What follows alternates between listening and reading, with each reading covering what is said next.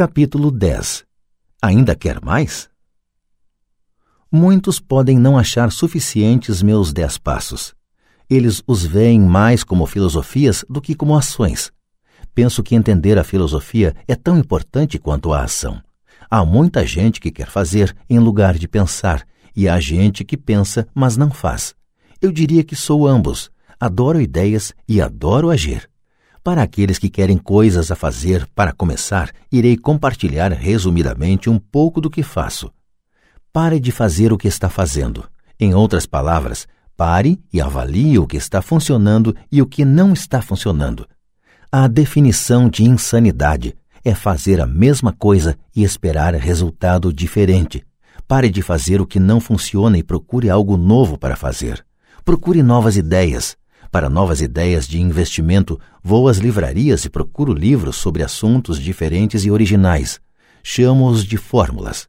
São livros que ensinam como aplicar de uma forma que não conheço. Por exemplo, em uma livraria encontrei o livro The 16th Solution, de Joel Moscovitz. Ação. Na quinta-feira seguinte fiz exatamente o que o livro dizia, passo a passo. Também fiz isso ao procurar pechinchas em imóveis nos escritórios de advogados e bancos. Muitas pessoas não agem ou se deixam convencer por qualquer pessoa a desistir da fórmula que estão estudando. Meu vizinho me disse por que os 16% não funcionariam. Não dei ouvidos, porque ele nunca tinha experimentado isso. Descubra alguém que já tenha feito o que você quer fazer. Convide-o para almoçar. Peça dicas, macetes do negócio no caso dos certificados de gravames de impostos de 16%, fui à repartição de impostos municipais e procurei a funcionária que trabalhava na respectiva seção. Descobri que ela também aplicava em gravames de imposto. Imediatamente a convidei para o almoço.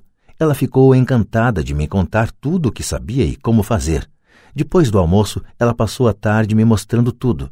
No dia seguinte, com seu auxílio, encontrei dois ótimos imóveis e desde então estou recebendo os juros de 16%. Levei um dia para ler o livro, um dia para agir, uma hora para almoçar e um dia para fechar dois bons negócios. Faça cursos e compre fitas. Procuro nos jornais cursos novos e interessantes. Muitos são de graça ou baratos. Também pago seminários caros sobre o que quero aprender. Sou rico e não preciso de um emprego devido ao que aprendi. Tenho amigos que não fizeram esses cursos e me dizem que estou perdendo dinheiro enquanto continuo no mesmo emprego. Faça muitas ofertas. Quando quero um imóvel, procuro muito e, em geral, faço uma oferta por escrito. Se você não sabe exatamente quanto oferecer, eu também não. Isso é tarefa do corretor imobiliário. Eles fazem as ofertas. Eu procuro trabalhar o mínimo. Uma amiga queria que eu lhe mostrasse como comprar apartamentos. Num sábado, ela, seu corretor e eu visitamos seis edifícios. Quatro eram uma droga, mas dois eram interessantes. Aconselhei que ela enviasse por escrito uma oferta para cada um deles, mas oferecendo metade do que os proprietários pediram.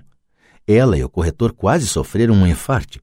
Eles pensaram que não seria educado, que os proprietários poderiam sentir-se ofendidos, Acho mesmo que o corretor não queria tanto trabalho assim, de modo que não fizeram nada e continuaram procurando um negócio melhor.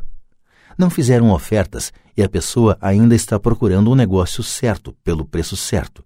Bom, você não saberá qual é o preço certo até que você encontre outra parte que deseja fechar o negócio.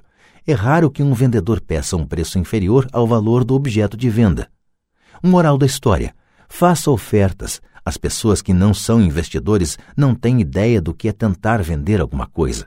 Tive um imóvel que procurei vender durante meses. Teria ficado contente com qualquer proposta. Não estava preocupado com o quão baixo fosse o preço. Eles poderiam ter me oferecido dez porcos e eu teria ficado feliz. Não pela oferta, mas porque alguém estava interessado.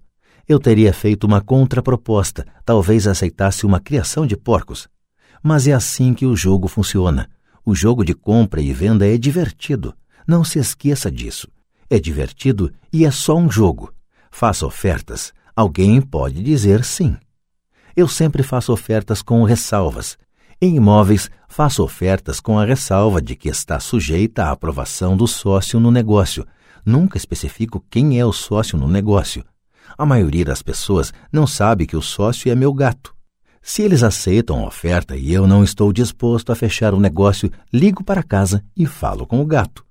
Faço esta declaração absurda para ilustrar como o jogo é incrivelmente fácil e simples. Gente demais o dificulta e o leva demasiado a sério. Descobrir um bom negócio, o negócio certo, os investidores certos, ou o que quer que seja, é como namorar. Você precisa ir ao mercado e falar com um monte de gente, fazer um monte de ofertas, contrapropostas, negociar, rejeitar e aceitar. Conheço solteiros que ficam em casa e esperam que o telefone toque, mas a menos que você seja Cindy Crawford ou Tom Cruise, penso que é melhor ir ao mercado, mesmo que seja apenas o supermercado. Procurar, oferecer, rejeitar, negociar e aceitar são partes do processo de quase tudo na vida. Corra, ande ou dirija por certa área uma vez por mês, durante 10 minutos. Descobri alguns de meus melhores negócios imobiliários enquanto corria em certa área ao longo de um ano. O que procuro é mudança. Para que um negócio seja lucrativo, são necessários dois elementos: pechincha e mudança. Há montes de pechinchas, mas é a mudança que transforma a pechincha em oportunidade lucrativa. Assim corro numa área na qual gostaria de investir.